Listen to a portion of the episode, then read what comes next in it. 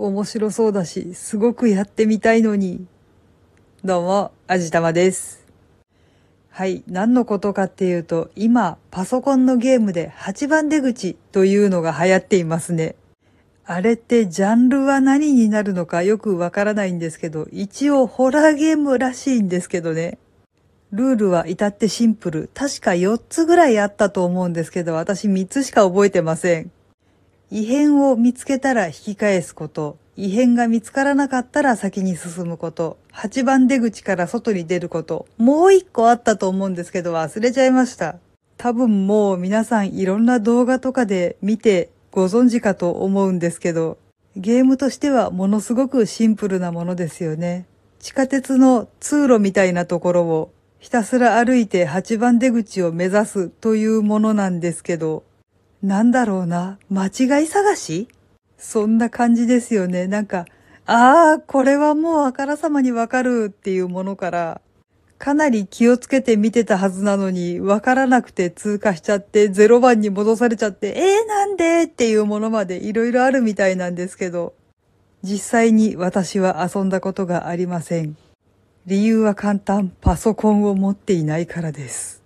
だってもうタブレットで全部こと足りるじゃないですか。わざわざパソコン持ってなくてもいいかなって思うわけですよ。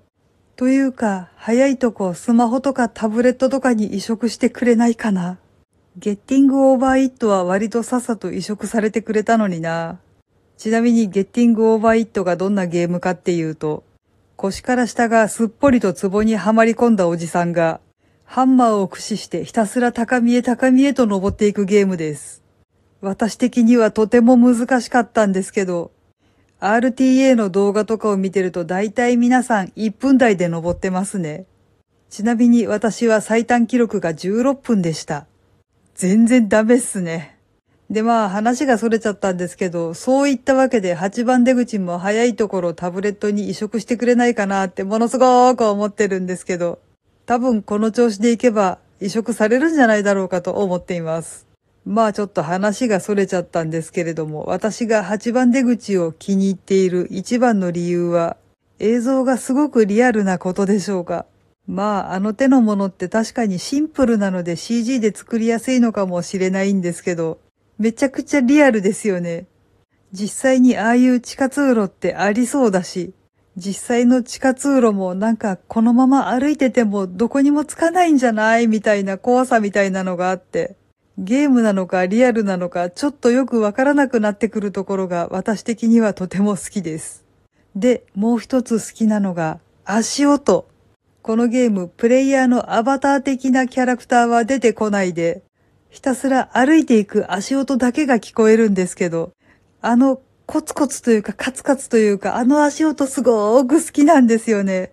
実際に実況をやっていらっしゃる方の中にも、この足音いいよねって言ってる方がたくさんいらっしゃるので、ああ、こだわって作ってるんだなーって思います。